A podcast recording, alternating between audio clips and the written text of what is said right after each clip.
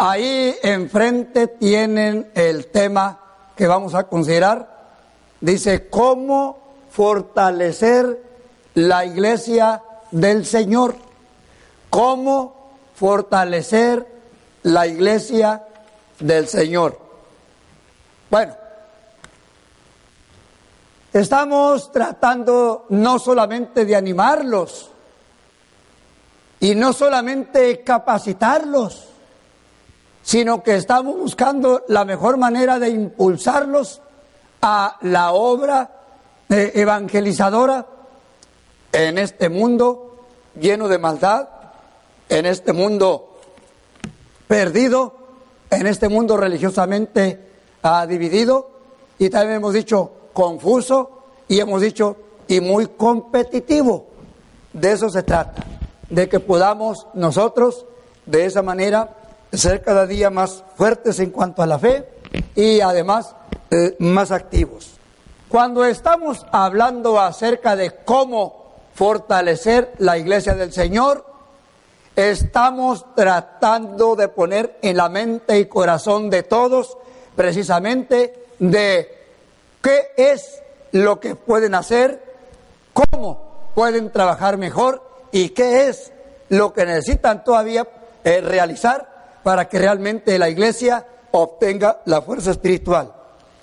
Las sagradas escrituras y los mismos historiadores pertenecientes a diferentes organizaciones y grupos religiosos, tanto en sus libros de teología y de historia del cristianismo, están de acuerdo que en el primer siglo de la era cristiana existía solamente una iglesia o grupo de creyentes en Cristo.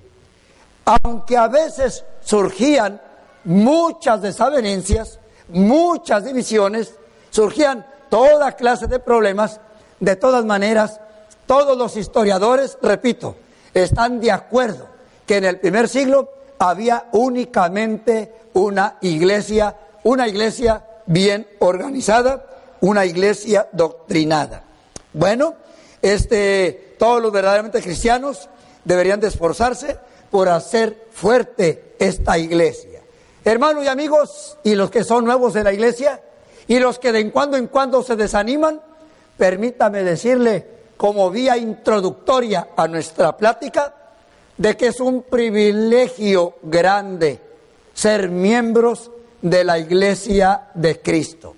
Porque la iglesia de Cristo está tratando de restaurar el cristianismo primitivo.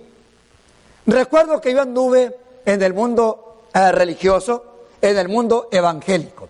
Yo aprendí muchas cosas muy bonitas, grandes cosas. Conocí gente muy buena, muy amable, muy dedicada, muy consagrada, gente de mucha fe, pero realmente no daban una enseñanza ni completa ya que casi la mayoría de las cosas las basan en emocionalismo, mucho canto, mucha música, muchos testimonios, muchos tamborazos, de todo, pero poco estudio de la palabra de Dios. Pero este un día, un hermoso día, alguien nos habló ya no solamente del plan de salvación, sino también de cómo estar unidos en Cristo en una iglesia. Así que es un privilegio grande, hermoso, ser miembros de la iglesia de Cristo. Entonces, la pregunta es esta. ¿Cómo podemos fortalecer cada día más la iglesia del Señor? ¿Cómo? Hay muchas maneras de hacerlo. En esta ocasión vamos a limitarnos únicamente a, algunos de los pensamientos, de cómo fortalecer la iglesia del Señor.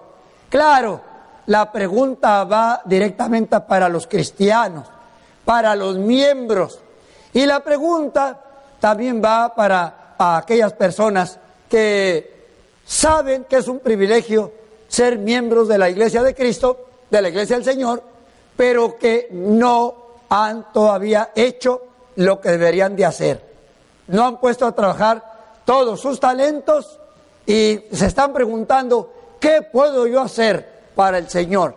¿Qué puedo hacer yo para engrandecer la iglesia? ¿Qué puedo hacer yo para que el mundo se dé cuenta de que hay una iglesia establecida por Cristo y que actualmente está restaurando el cristianismo primitivo? Muy bien, entonces vamos a entrar en materia. ¿Qué les parece? ¿Listos para apuntar? Sí, ¿verdad? ¿Listos con la Biblia en la mano? Correcto. Bueno, correcto. Ahora, si acaso alguien tuviera una pregunta, yo me voy a detener, levante la mano y entonces hágame una pregunta breve, sencilla, y yo le voy a contestar rápidamente para que continúe eh, la disertación sobre este tema y también la grabación. Vamos a empezar contestando la pregunta, ¿cómo fortalecer la iglesia del Señor? Primeramente, deseando sinceramente su crecimiento, deseando sinceramente su crecimiento, porque los cristianos son salvados para salvar a otros que se encuentran en el pecado y hasta en el error doctrinal. Cuando la persona es un, es un cristiano y no desea sinceramente ver crecer la iglesia, nunca va a hacer nada. No se cuenta con esa persona. Hay veces que hasta en las juntas a alguien da una opinión, un comentario de lo que convendría hacer. Resulta que cuando no aprueban su opinión o comentario, fíjese usted que yo he visto gente que hasta se siente. ¿No han conocido gente así? No, ojalá que aquí no. Pero yo he conocido gente que da una opinión, un comentario, y porque no se le puso atención, ya, ya, ya anda la persona sentida, ya no colabora, ya no coopera. Hay reuniones también de varones en los que se está platicando sobre algunos programas que sería bueno realizar dentro de la iglesia. Pero hay personas que hablan mucho y no dicen nada. Dan una plática, una opinión media cantinflera, hablan mucho y no dicen nada. Y hay otros que pues están en contra de los que están a favor y están a favor de los que están en contra. Y finalmente Alguien finalmente tiene una idea brillante, la avienta, la oyeron, la entendieron, pero la persona no va por delante, no toma la iniciativa. Hermanos y amigos, todas esas actitudes están demostrando que la gente no desea sinceramente el crecimiento de la iglesia. Cuando opina mucho y no hace nada. Cuando opina y no le oyen y se siente o cuando solamente opina para contradecir.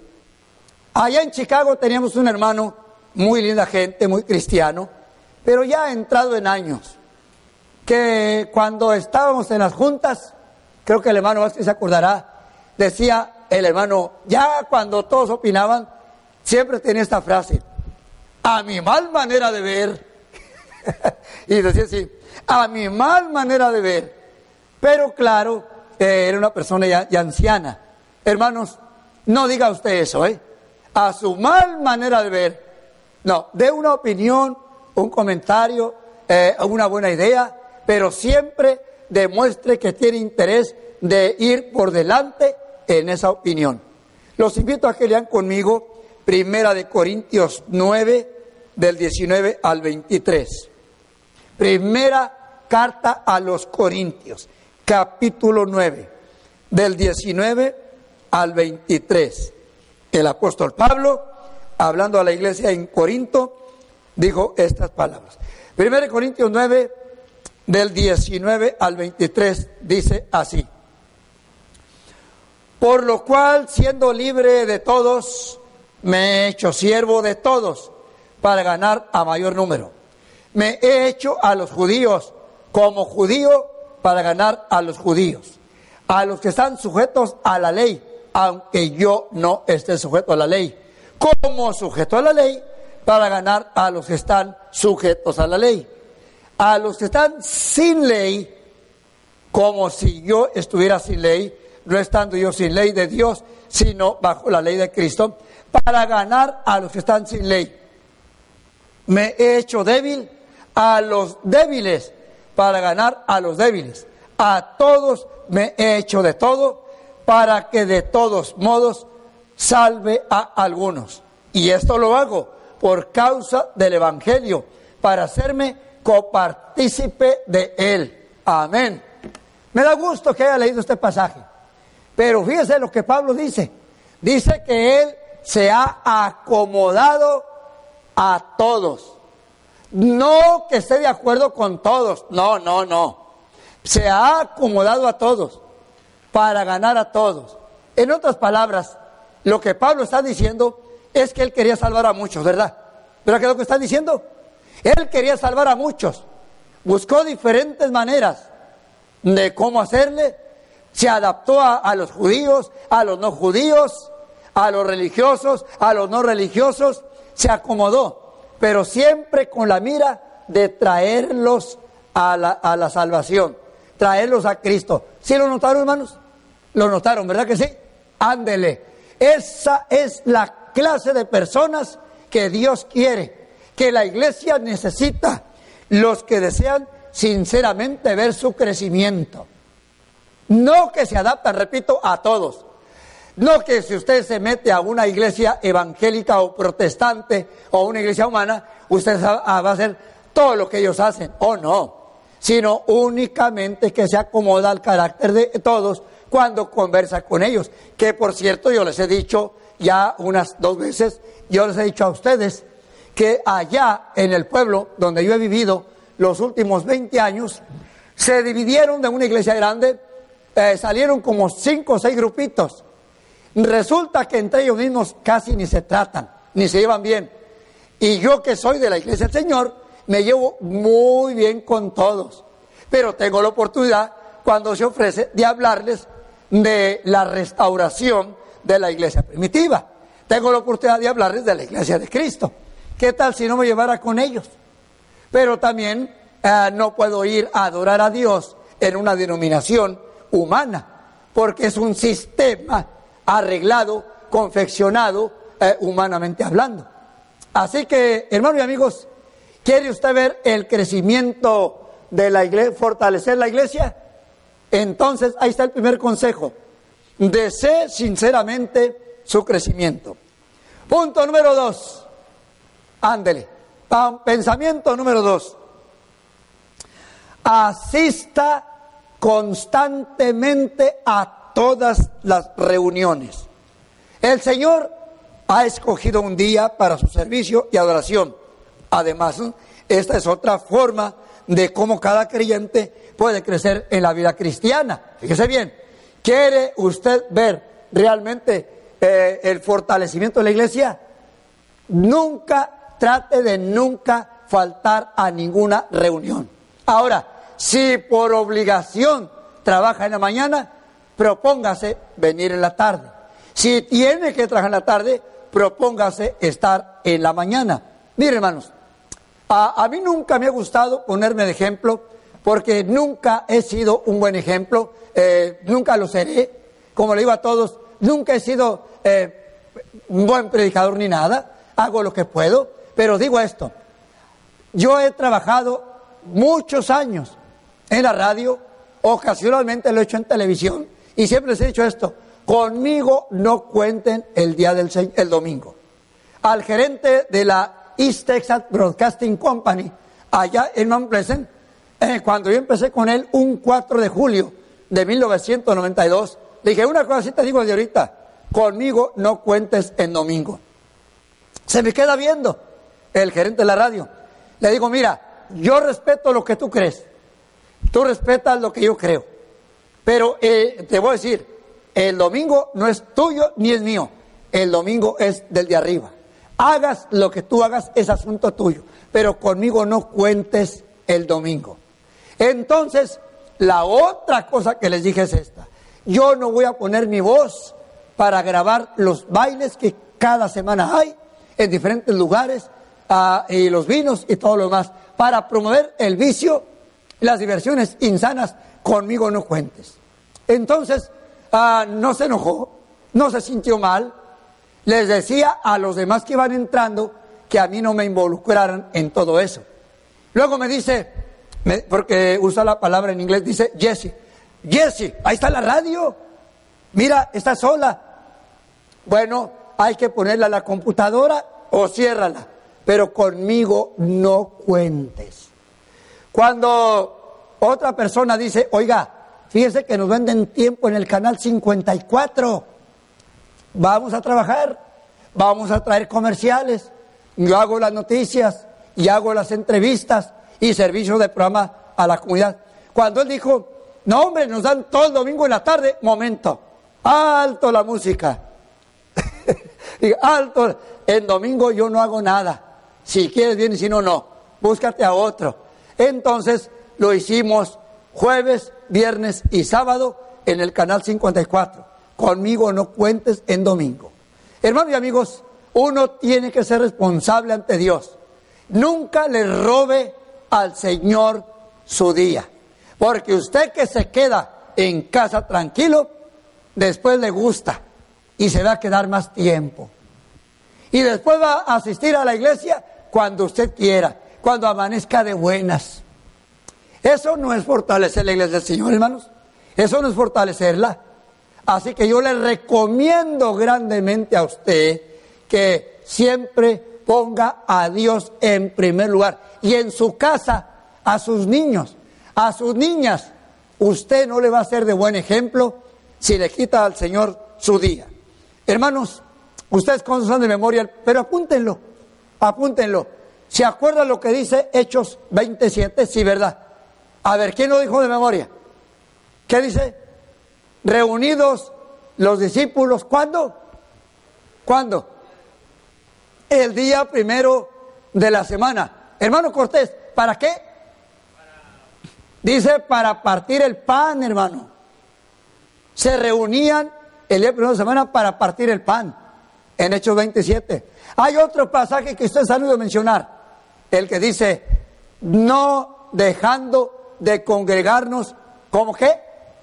Algunos, algunos, algunos, muchos tienen por costumbre, ¿verdad? No dejando de congregarnos como algunos tienen por costumbre, sino exhortándoos mutuamente y más cuanto veis que aquel día se acerca. Dígame, ¿alguien recuerda dónde está ese pasaje? ¿Cuál es? ¿Hebreos qué? Hebreos 10:25. Ándale, hermano. Congratulations, si sabes. Ahí está. Entonces, sea más constante, sea más puntual. La persona que le roba al Señor su día no crece igual espiritualmente. Óigalo bien, ¿eh? No crece espiritualmente igual. Se pone a dieta. Hermanos, ¿les gustan las dietas a ustedes? Sí. ¿No les gustan las dietas? Bueno, mire, la dieta es buena, pero la dieta espiritual es mala. No se ponga a dieta espiritual. Asista siempre y nunca diga, oye hermano, ¿y cuándo hacen esto? No, diga, ¿cuándo hacemos? Oiga hermano, ¿y cuándo planean esto? No, diga, ¿y cuándo planeamos? ¿Verdad que suena más bonito? Sí, ¿verdad? Así que este punto entra en cómo fortalecer la iglesia del Señor. Vamos al pensamiento número tres. Número tres, anótelo, apúntelo, márquenlo en su Biblia y grábeselo. El punto número tres dice, viviendo como verdaderos cristianos, viviendo como verdaderos cristianos, para ser de ejemplo al mundo recordando siempre que los cristianos precisamente son la luz del mundo. ¿Hemos leído ese pasaje? Sí, lo hemos leído, ¿verdad? Vosotros sois la luz del mundo. Fíjense, hermanos, la luz. ¿Quién conoce las velitas de cebo? ¿No las conocen? Bueno, las veladoras sí las conocen, ¿verdad? Las veladoras sí las conocemos todos. Bueno, hay cristianos que dan una luz al mundo como las pequeñas veladoras, esas que prende la gente. No, ¿quién se va a salvar así, hermanos? ¿Quién se va a salvar así? Si son pequeñas velitas de cebo, pequeñas veladoras de cera. Vosotros sois la luz del mundo, dice Cristo. Una ciudad asentada sobre una montaña no se puede esconder, ni se enciende una luz y se pone debajo de un almud, sino sobre el candelero y alumbra a todos los que están en casa. Óigalo bien, jóvenes, óigalo bien. Así alumbre vuestra luz delante de los hombres, para que vean vuestras buenas obras y glorifiquen a vuestro Padre que está en los cielos. Pero al hermano Cortés le voy a leer que nos lea, por favor, allá Filipenses capítulo 2, versículos 14 y 15. Filipenses, y apúntenlo, Filipenses capítulo 2, versículos 14 y 15, para que vean ustedes exactamente qué luz o qué clase de luz debe ser los cristianos. Hermano Cortés, ¿estamos listos? Amén. Hermano Cortés dice, hace todo sin qué. Hermano, pero si siempre las oigo. Sin murmuraciones y qué y contiendas. Y luego en el verso 15, para que seáis irreprensibles y sencillos, hijos de Dios, sin mancha, en medio de una generación maligna y perversa, en medio de la cual resplandecéis como luminares. ¿Dónde? ¿Dónde? ¿Dónde? Dice luminares en el mundo. ¿Quiere usted fortalecer la iglesia del Señor? Entonces vamos a tratar de ser buen ejemplo al mundo. Porque si usted habla el mismo vocabulario de sus compañeros de trabajo, usted no está siendo de buen ejemplo. Si alguien le hace algo y usted dice, a mí el que me la hace me la paga, pues, ¿qué ejemplo es ese? O si alguna hermana dice, ah, mi vecina me criticó, me la va a pagar cuando la vea. ¿Qué es eso, hermanos? No podemos darle gusto totalmente al mundo, pero no es por el mundo, hermanos. Es que tenemos que ser de ejemplo al mundo porque Cristo nos dice verdad. Miren, para acabar pronto este punto, oiga esto. La luna no tiene luz propia, ¿verdad que no tiene luz propia? En la noche cuando se ve muy bonita, hermano, ¿les gusta jóvenes las noches con luna? Sí, y no se ponen medio romanticones. Sí, ¿verdad?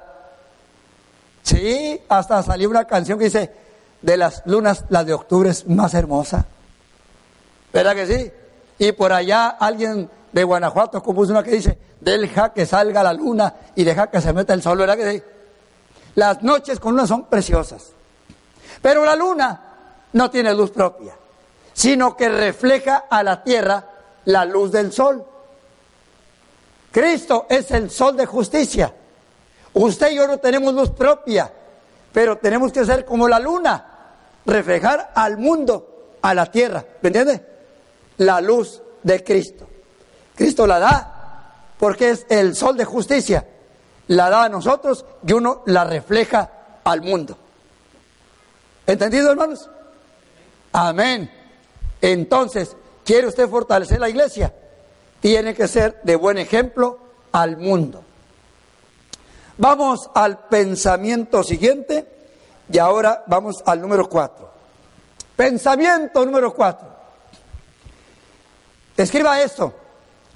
Enseñando el Evangelio cada vez que haya oportunidad. La gente no quiere que usted le predique. Bueno, no les predique entonces. Nada más aproveche las oportunidades. Enseñando el Evangelio cada vez que haya oportunidad. Ándele. Usted si quiere ver la gente salva. Usted si quiere fortalecer la iglesia del Señor. ¿Por qué? Porque va a aprovechar las oportunidades. Aprovechando siempre eh, las oportunidades. Los cristianos primitivos nos dejaron un buen ejemplo en cuanto a ello. Ahora, díganme una cosa. ¿De veras tenemos oportunidades de, enseñar a otros o no las hay? ¿Las han tenido ustedes? ¿Verdad que sí? Mire qué bonito, es, qué bonito vi los rostros de ustedes. La mayoría dijeron que sí. Todos tenemos oportunidades, ¿verdad que sí? Yo bauticé a una señora, pero bien activa, hermanos, bien entusiasta. Una mujer sola con dos hijos. En, los convivios llevaba mucha comida. Dijo, yo madrugo el domingo. Trabajaba duro entre semana limpiando casas. Eh, este, una hermana fina, activa, hermanos. Pero qué pena, hermanos, cuando le dijo a una hermana más anciana, hermana, tú nunca me hablaste ni de Cristo ni de la iglesia. Vecinas en, en los mismos apartamentos. Fíjense, hermanos, vecinos en los mismos apartamentos. Yo ni sabía que eras de la iglesia de Cristo hasta que vine y aquí te encontré. Oiga, qué triste, hermanos. Qué lástima de que hay cristianos que nunca hablan. Y se vino encontrando, hermano Fernando, a la hermana vecina ahí en la iglesia. Dijo, ah, dijo, bueno, voy a decir el nombre, al cabo ya se murió. Ya no van a ir a chismearle que dijo el hermano Carrillo. Se llama la hermana, la hermana Lalita. Hermana Lalita, yo no sabía que tú eras de la iglesia de Cristo. Mira nada más, tantos años que tenemos de conocernos y tantos años de vecinas nunca me habías dicho nada. Dijo, no me hablaste nunca de Cristo ni de la iglesia. Fíjense, hermanos, eso lo pongo de ejemplo, más para que vea que sí hay oportunidades. Les estaba platicando al hermano Vázquez y a otros hermanos hace rato. Allá en Dallas había un locutor, pero bien famoso. Oiga, una voz que daba gusto oírla, pero bonita voz. Y se llama, y voy a decir su nombre, porque es un cristiano activo, se llama Héctor Velázquez.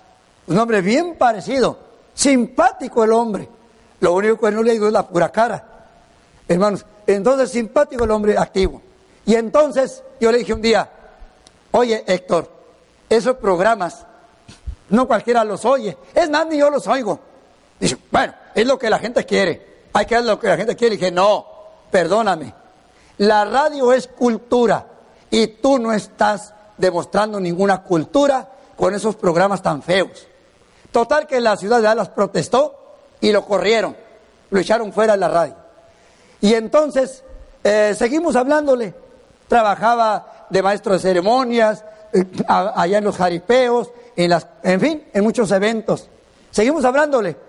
Hermanos, el año pasado se convirtió a Cristo. Pero famoso el hombre muy conocido en Dallas. ¿Quién no sabe de Héctor Velázquez?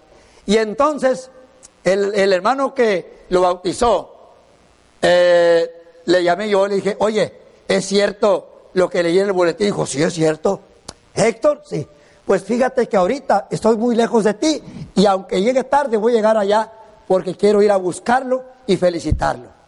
Y hermano se regocijaba bastante. A las dos semanas decía, ay hermano, la lucha es dura. Fíjate que estaba yo en la computadora. Pues le dije yo a mi esposa, tengo mucha sed. Pues no agarró una cerveza, la echó en un vaso y me la pone ahí en un lado para probarlo. Y le dije, lo siento mucho, pero no. Y tan así le fue de ejemplo que después se bautizó la esposa. Y hermanos, entonces el predicador dijo, yo salgo de vez en cuando a ciertas actividades ah, y quiero hablar con los varones para que me ayuden y le dijo a él, tú eres muy inteligente, sabes bastante, todo apuntas, has demostrado eh, tu fe, ¿por qué no das una clase? Dijo, yo doy una clase. Y yo leí eso en el boletín, porque dice un dicho, en todo estoy menos en misa. y entonces, y, entonces, pues, que le llamé yo, oye, diste una clase el domingo pasado, ay, sí, dice, si viera, dijo, no, hombre, sudé la gota gorda. ¿Te gustó? Me encantó. Ahora voy a desquitarme con el mundo. Todo lo que yo aventé por la radio que no servía, ahora voy a, dar clases. Hermanos, pero nosotros siempre aprovechamos porque siempre estamos hablando. ¿Me entiendes? Siempre. y no hay que quitar el dedo del renglón. ¿Han oído esa frase? ¿Sí? ¿La han oído? No quitar el dedo del renglón. Así que hermanos y hermanas y jóvenes, siempre que haya oportunidad, aprovechela. Porque sí las hay. ¿Se acuerdan lo que dice en Hechos 8.4? Apúntenlo. En Hechos capítulo 8, verso 4, nada más apúntenlo, yo lo leo de memoria. Dice que los que fueron perseguidos iban por todas partes. ¿Qué iban haciendo? Predicando la palabra. Ándale, ya se acordaron, ¿verdad? Aquellos que eran, fíjese, eh, eran perseguidos. Y en vez de ir a esconderse o meterse abajo de la cama, dice que iban por todas partes predicando la palabra. Así dice. Pero sí quiero leer con ustedes un pasaje ahí muy bonito. Y hermanos, y es Romanos 10, 13 y 14. Vamos a leerlo. Romanos 10, 13 y 14. Ahí en Romanos capítulo 10, versículos 13 y 14 dice la Biblia así. Porque todo aquel que invocare el nombre del Señor será salvo. ¿Cómo pues invocarán en aquel en el cual no han creído? ¿Y cómo creerán en aquel de quien no han oído hablar? ¿Y cómo oirán si no hay quien les predique? Hermano Giovanni, ¿qué está diciendo aquí? Que tenemos que ir a predicar, ¿verdad? ¿Pero que así dice? ¿Cómo oirán si no hay quien les predique? Que no se repita en ustedes ese triste caso de la hermana tan activa, tan entusiasta y que le reprochaba de en cuando en cuando a la hermana, nunca me hablaste de Cristo y de la iglesia y tantos años de conocernos y tantos años de vecina. Que no se repita eso en ustedes, hermanos. Aprovechen las oportunidades. Bien, vamos al pensamiento número 5. Hermanos, y el pensamiento número 5 Ay, hermanos, les va a tocar la bolsa.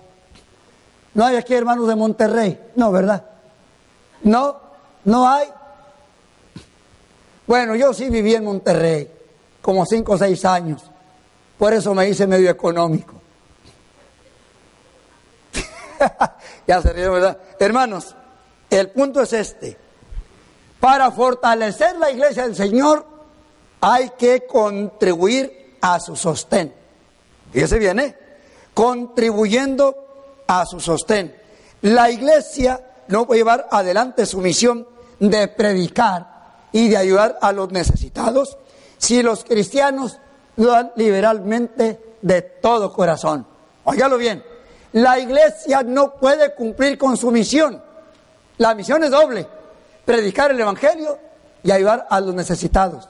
Si los cristianos no contribuyen. Es cierto que la iglesia de Cristo no predica el diezmo. Es cierto que no levantamos ofrendas especiales en las campañas, pero eso no quiere decir que uno cuando ofrenda va, a dar cualquier cosa. Venimos de una religión de nuestros antepasados donde se nos inculcó la palabra limona. ¿Se acuerdan que damos limona? ¿Verdad que era limona la que se daba? Era limona. Pero dígame, ¿Dios es limonero? ¿Verdad que no? Pero hay cristianos que dan como si fuera una limosna. Ah, y hasta hacen que suene la feriecita para que suene. ¿Eh? Para que suene la feriecita. Y, ah, mira, ya dio. ¿No? ¿Y, Dios para qué quiere feria? ¿Verdad que sí? Hermanos, ahí en Fort Worth, yo bauticé con, no, bastante gente, eh, estaba lleno el edificio ahí en Fort Worth, y varios jóvenes vivían juntos y trabajaban en un restaurante. Y entonces los bautizamos. Eh, practiqué cantos con ellos y tuve una clase especial con los recién convertidos para que no se fuera ni un joven. Y luego uno de ellos se llama Alejandro, ah, ahí vive en Fort dice, oiga hermano, ¿y por qué los jóvenes no dirigimos el servicio nosotros? ¿Se animan? Sí, vamos a dirigir por los jóvenes el servicio. Bueno, vamos a calarlos. Dice, dice, eh, eh, eh, ¿cómo dijo? Le dicen, a un, le Tocho, le dice, oye, tú, tú diriges dos cantos, no, porque así, y tú diriges dos, anda así. Y, y, todo, y él organizó todo. Y entonces dice, y yo levanto la ofrenda. Ah, sí, sí, bueno. Pero me dio mucho gusto. ¿Sabe lo que decía cuando levantaba la ofrenda? Cuando iba por el medio, como eran de confianza y vivían en el mismo apartamento y trabajaban juntos en un restaurante, le decía, échale, échale, échale, no seas codo, échale, échale. ¿Sabe, ¿Sabe por qué decía eso?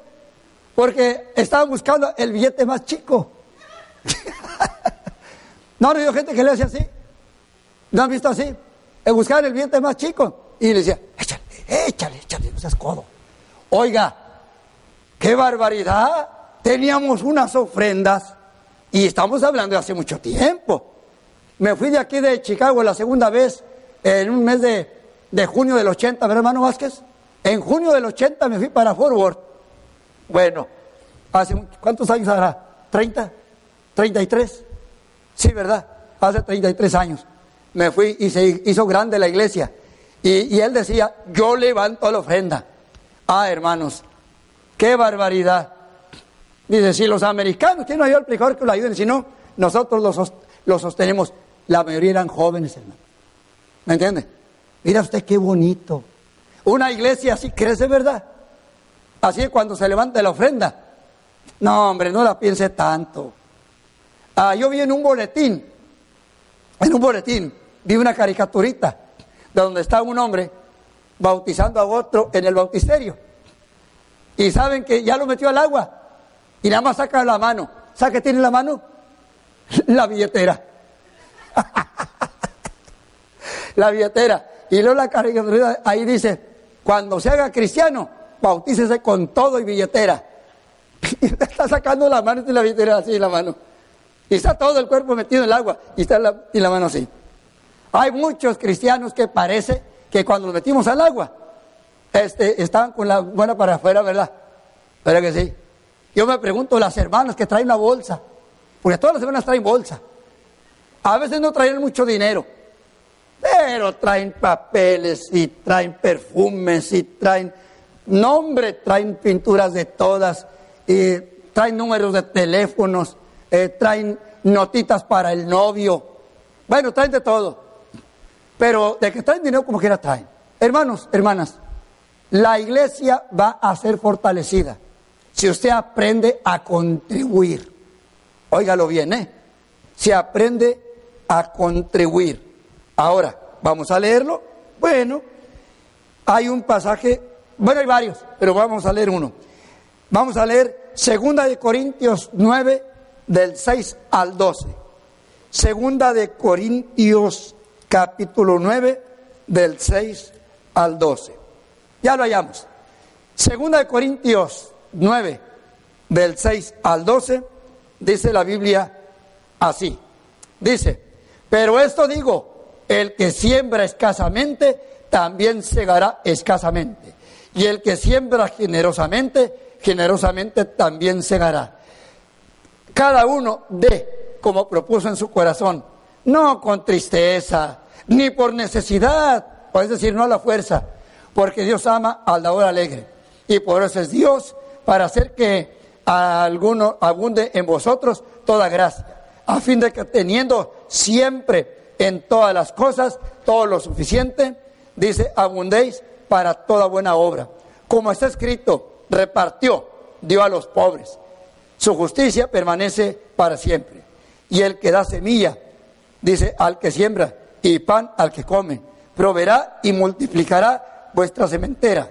Y dice, y aumentará los frutos de vuestra justicia, para que seáis enriquecidos en todo, para toda liberalidad, la cual produce por medio de nosotros acción de gracias a Dios.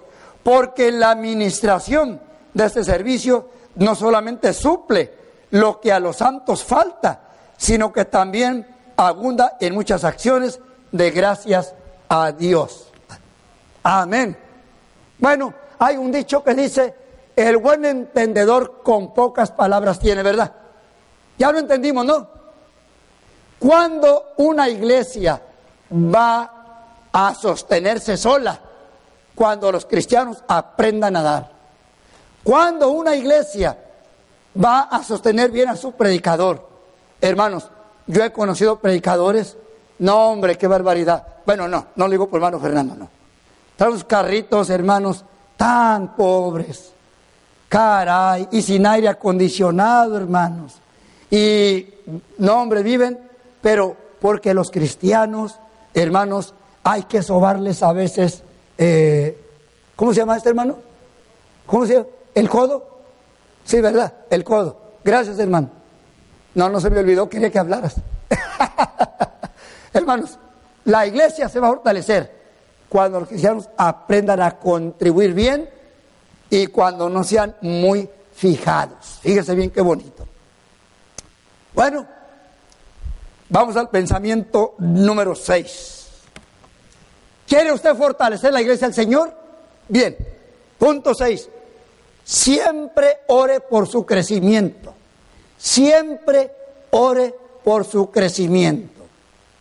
Alguien de ustedes me hizo una pregunta ayer, pero no menciono el nombre, no, no conviene. Alguien me hizo la pregunta y me dijo, ¿cómo le haremos para que la iglesia crezca más? Y se quedó serio cuando la, persona cuando le dije, ¿ha usted orado a Dios para que Dios ponga los medios? Bueno, eh, ahí oramos todos. No, no, no, yo no hice esa pregunta. Yo le dije que si usted ora a Dios para que Dios ponga los medios. Bueno, bueno, bueno, honestamente no. Pues, ¿Cómo va a crecer la iglesia si no ora a Dios por ella? Yo le sugiero a usted que ore siempre por el crecimiento de la iglesia. Señor, pon los medios. Señor, preséntame gente para hablarle. Señor, quítame el estorbo porque a veces no asisto como debo. Señor, ayuda al hermano que no ha asistido. Y al que no asista, es más, amablemente llámele hasta por teléfono si no puede visitarlo. Pero siempre pídale a Dios por su crecimiento. Esa persona de veras quiere ver fortalecida la iglesia porque va a orar por ella. Bien, hermanos, dice la Biblia, a ver, anótenlo, anótenlo, Hechos 2.42. Dice que aquellas personas que fueron convertidas en el primer siglo, dice, perseveraban, Hechos 2.42, perseveraban en la doctrina de los apóstoles, en la comunión unos con otros, en el partimiento del pan y en qué más. ¿En qué, hermanos? Ándele, perseveraban en las oraciones, ¿verdad? Léalo bien, léalo bien.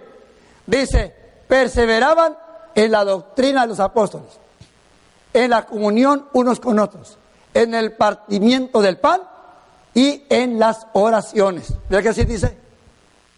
Entonces, para que la iglesia sea fortalecida, usted tiene que ser persona de oración y pedirle a Dios verdad. No se fije en lo negativo. No mire defectos en la iglesia. Cuando algo no le guste, la primera cosa que debe hacer es orar por la iglesia del Señor. Amén, hermano. Vamos al pensamiento número número 7. Pensamiento 7. Para fortalecer la iglesia del Señor, haga esto. Colaborar en todas las actividades. Óigalo bien, ¿eh?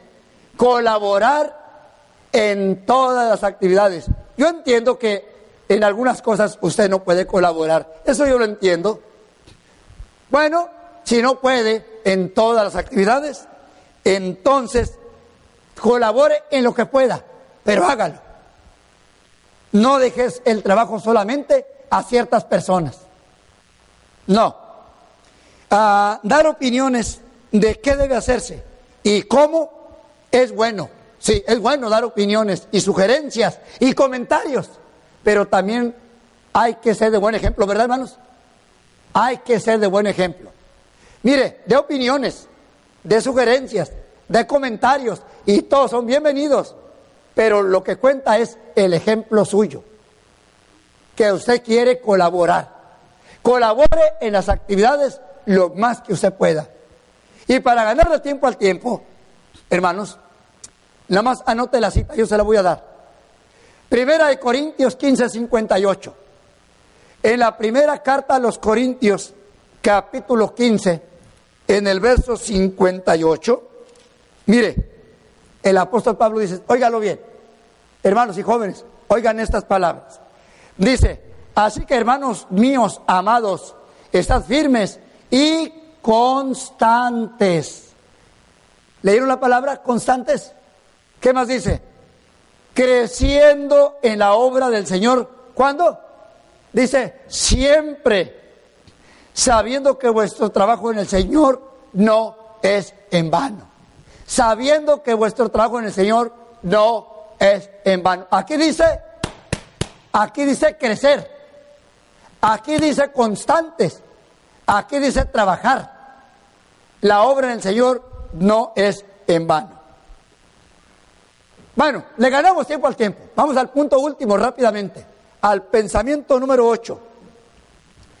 ¿Quiere fortalecer la iglesia del Señor? Muy bien, ahí le va. Ahí le va. Levantando a los caídos, a los que se apartan del mundo. Levántelos.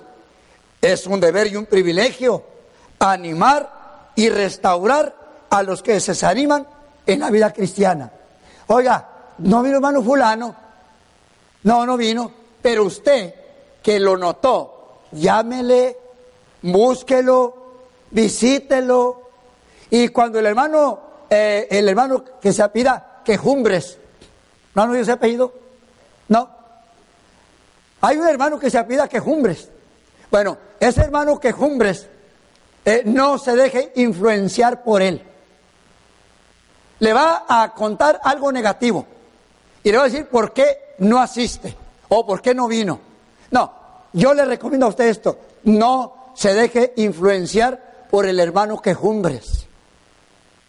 Vaya, ayúdelo, ore por él, levántelo. Si se quiere quedar caído, déjelo, pero no se deje influenciar por ese hermano. Apunten el, apellido, si no lo habían a mencionar, hermano Quejumbres. Ándele, apúntelo, ¿verdad? Ese hermano le va a decir algo negativo. ¿Por qué no vino? Entonces, pero levántelo. Ahora, cuando un hermano comete una falta, ahora vamos a hablar de pecados. ¿Qué le parece? Vamos a hablar de pecados. ¿Está bien? Ándele pues. Nomás no se pongan coloraditos en su rostro. Vamos a hablar de pecados. Cuando un hermano comete una falta, dígame, ¿usted debe de criticarlo? No, ¿verdad? ¿Usted debe de aplanarlo? ¿Aplanarlo?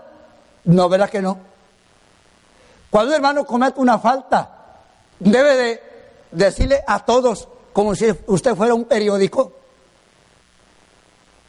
¿Verdad que no periódicos? Digo, ¿verdad que no, hermanos? ¿Verdad que no? Cuando un hermano comete una falta, debe ir a platicarlo a otra congregación. Menos. Es más, ni la misma congregación se lo diga. Vaya y búsquelo. Acérquese hable con él. Y si metió la pata en algo, levántelo, anímelo y ore con él. Pero no lo diga a todos. No lo diga a todos. Eso es malo. Eso es malo. Miren, yo estaba en la fronteriza ciudad de Ciudad Juárez, porque fui al Paso, Texas por cuatro meses. Y yo me cruzaba a Ciudad Juárez para conocer las congregaciones. Había una campaña y vinieron estudiantes de la Escuela Bíblica de Torreón.